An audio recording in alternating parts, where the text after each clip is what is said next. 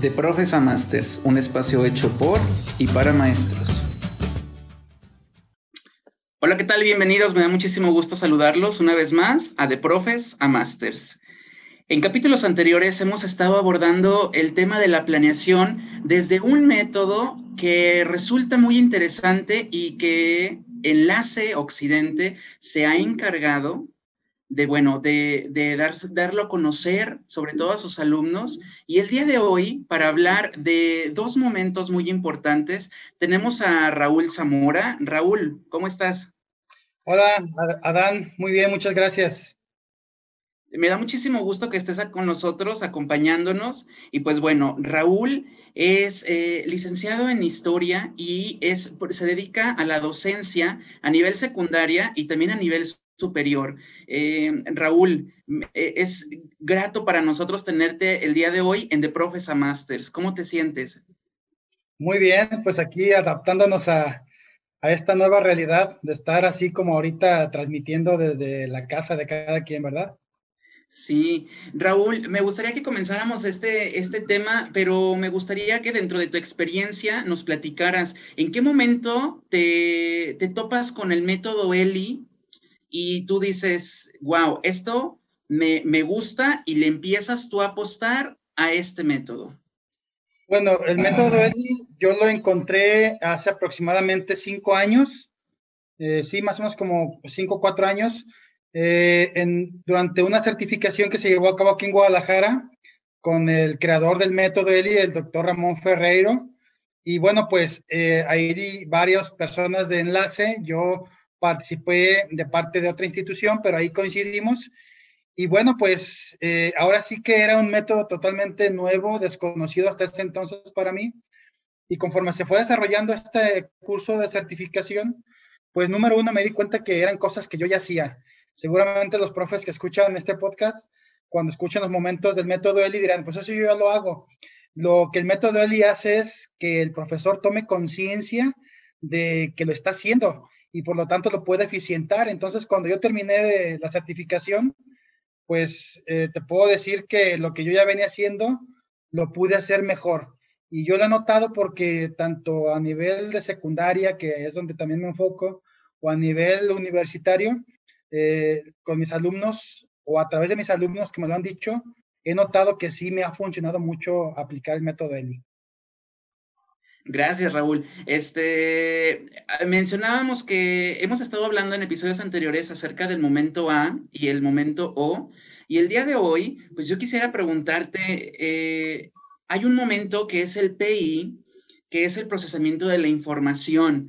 Eh, los profesores que nos escuchan y que quieren convertirse en masters, eh, como tú bien lo decías, ya a lo mejor ya lo están practicando, pero no le hemos puesto el nombre de procesamiento de la información. El día de hoy me gustaría que tú les platicaras a todos, eh, a todos ellos de qué se trata este momento. Bueno, mira, en primer lugar, el método ELI es, se basa en el modelo eh, social constructivista, o sea, no solamente es que el alumno construya su conocimiento, sino que además lo socialice. En este caso, el procesamiento de la información precisamente eh, le va a permitir al alumno el poderse confrontar con la información que el profesor le da para que aprenda. En el pasado era esto que decían del magister dicit o el maestro lo dijo, donde el profe nada más exponía, exponía, exponía y el alumno eh, escuchaba y escribía o a veces incluso copiaba ¿no? del, del libro. Bueno, ya el copiar del libro es procesar la información, pero se queda en un plano muy sencillo. Entonces, eh, lo que propone el método ELI en este momento, PI, es que el alumno no solamente lo haga de una manera mecánica, como sería transcribir o resumir un texto, que de por sí ya resumir es una estrategia de procesar la información, pero, por ejemplo, también eh, alguna estrategia para procesarla. Esto es individual, ¿eh? el procesamiento de la información es individual el alumno con el objeto de estudio. Aquí en este momento no hay interacción con otros, es individual. Entonces, eh, el alumno, por ejemplo, puede escuchar una clase o escuchar un audio o ver un pequeño video y tomar apuntes. Eso es procesar la información. O también puede a lo mejor construir un glosario con las palabras claves de un temario o puede hacer un organizador gráfico a partir de, de, un texto, de una noticia, de un audio, de un video, de una pintura incluso. Puede hacer un organizador gráfico que es, o sea, él cómo interpreta esa información que le está siendo proporcionada.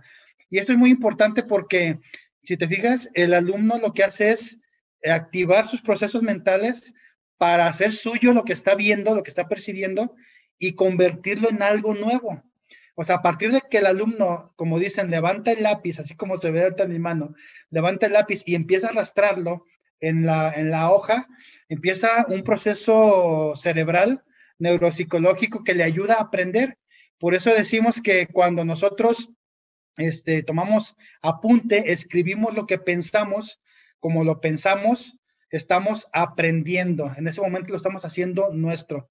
Y como te decía, hay varias estrategias que los profes seguramente ya utilizan, como por ejemplo, este, pues hacer también fichas bibliográficas sobre fuentes de algún tema en especial, o incluso, por ejemplo, eh, crear preguntas y respuestas, o este, hacer una reseña.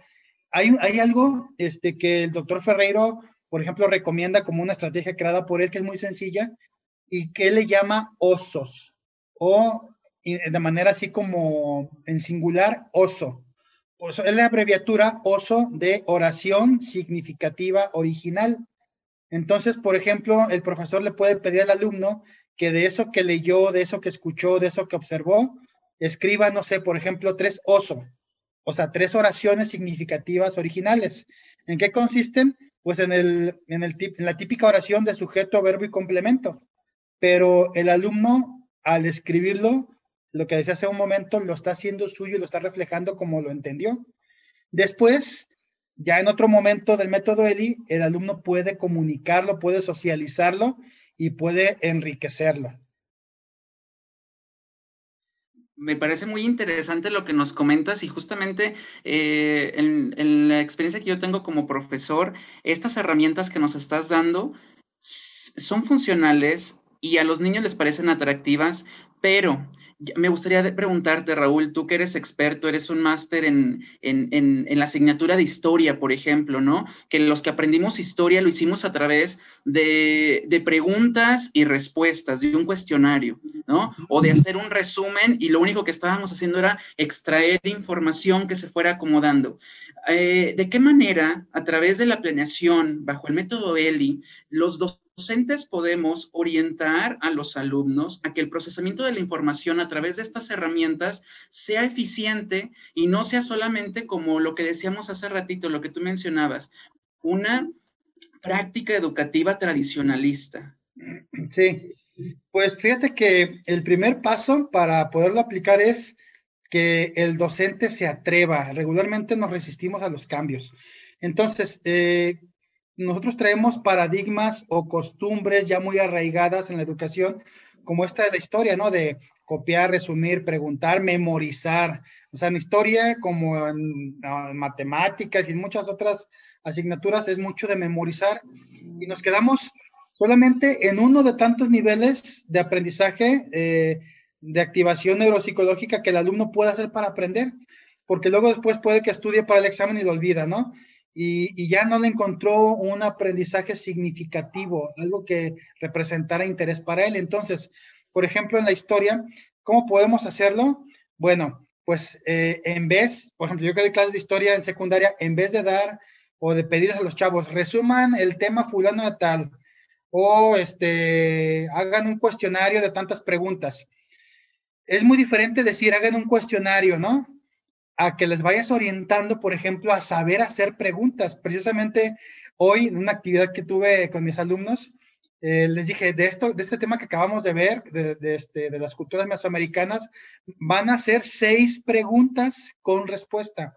Y les dije, ojo, pero preguntar cualquier persona pregunta, saber preguntar no cualquiera. ¿Qué significa esto? Que tenemos que ejercitar el hacer preguntas inteligentes que buscan respuestas más allá como de, eh, eh, el reino de Michoacán se ubicaba donde actualmente es el estado de Michoacán, porque los alumnos se acostumbran a ponerle, ¿no? Sí, no. O sea, no limitarnos a respuestas así concretas, sino que sean preguntas que impliquen una respuesta de un mayor razonamiento. Pero, este, bueno, ahí estamos todavía al nivel de las preguntas y respuestas. ¿Qué otras cosas podemos hacer? Bueno, por ejemplo, eh, podemos hacer el glosario con términos de, a lo mejor desconocidos para ellos, o también eh, podemos a lo mejor hacer una comparación y decir, por ejemplo, cuando te hablo de organizadores gráficos, que se puede procesar la información utilizando organizadores gráficos, pues el organizador gráfico es mucho mejor que el resumen, porque ya el organizador gráfico implica que el alumno acomoda la información. Y por ejemplo, también es muy diferente que tú le digas al alumno, eh, a ver, de, del tema del porfiriato vas a hacer un cuadro sinóptico. Bueno, ¿y por qué, por qué limitarlo al cuadro sinóptico? A menos que tú quieras o que tú detectes que el alumno necesita enseñarse a hacer cuadros sinópticos, lo puedes orientar a que haga eso, pero ¿qué tal que le digas, a ver, la, la información la vas a procesar de esta forma?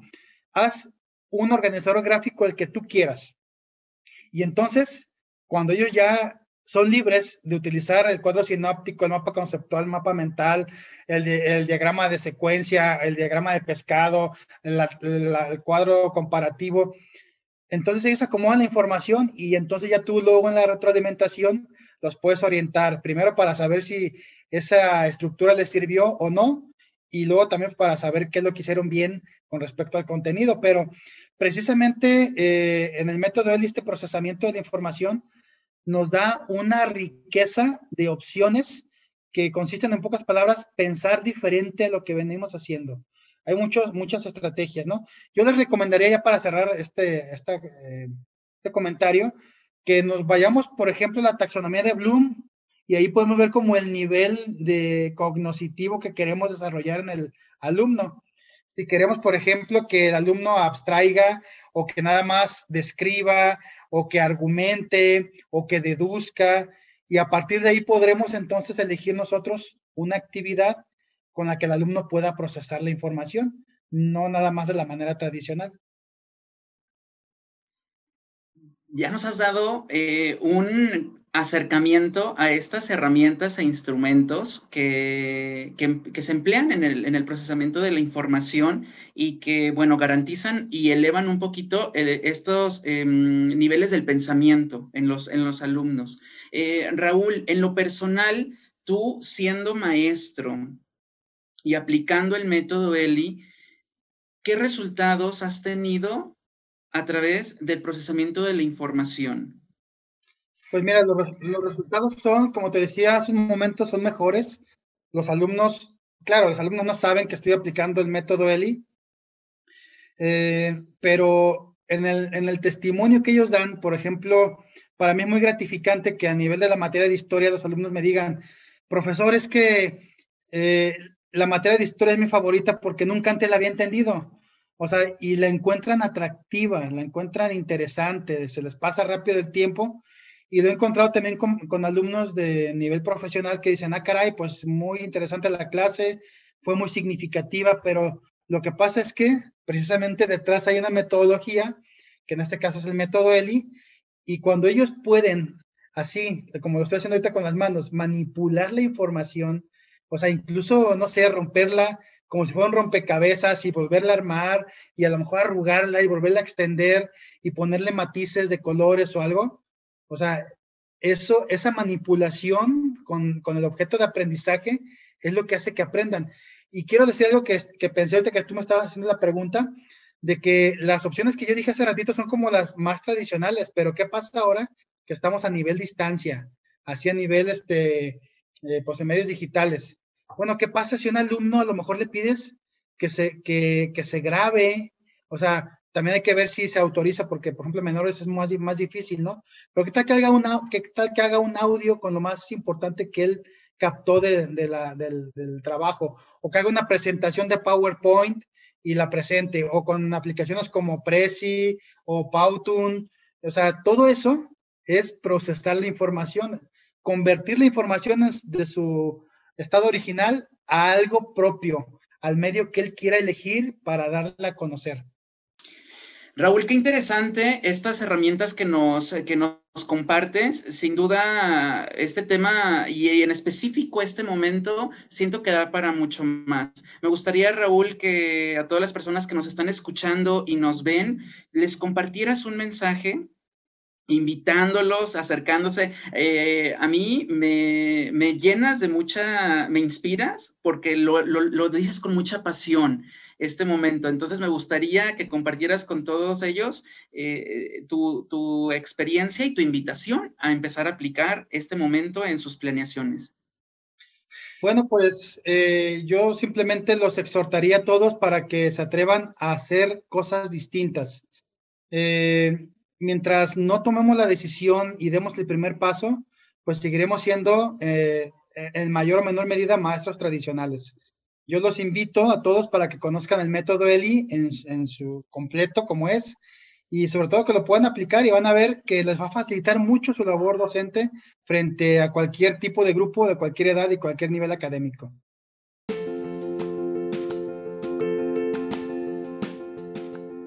Pues muchísimas gracias, Raúl. Eh, seguramente vamos a tenerte en, en algún otro momento. Eh, te agradezco muchísimo que hayas estado con nosotros para compartirnos. Y pues bueno, a todos nuestros oyentes y también eh, les, les, solicitamos, eh, compártanos cuáles son sus dudas, cuáles son sus comentarios en nuestras redes sociales. Y eh, bueno, muchísimas gracias Raúl y gracias. Gracias a todos por el favor de su compañía. Nos vemos en otro episodio de Profesa Masters.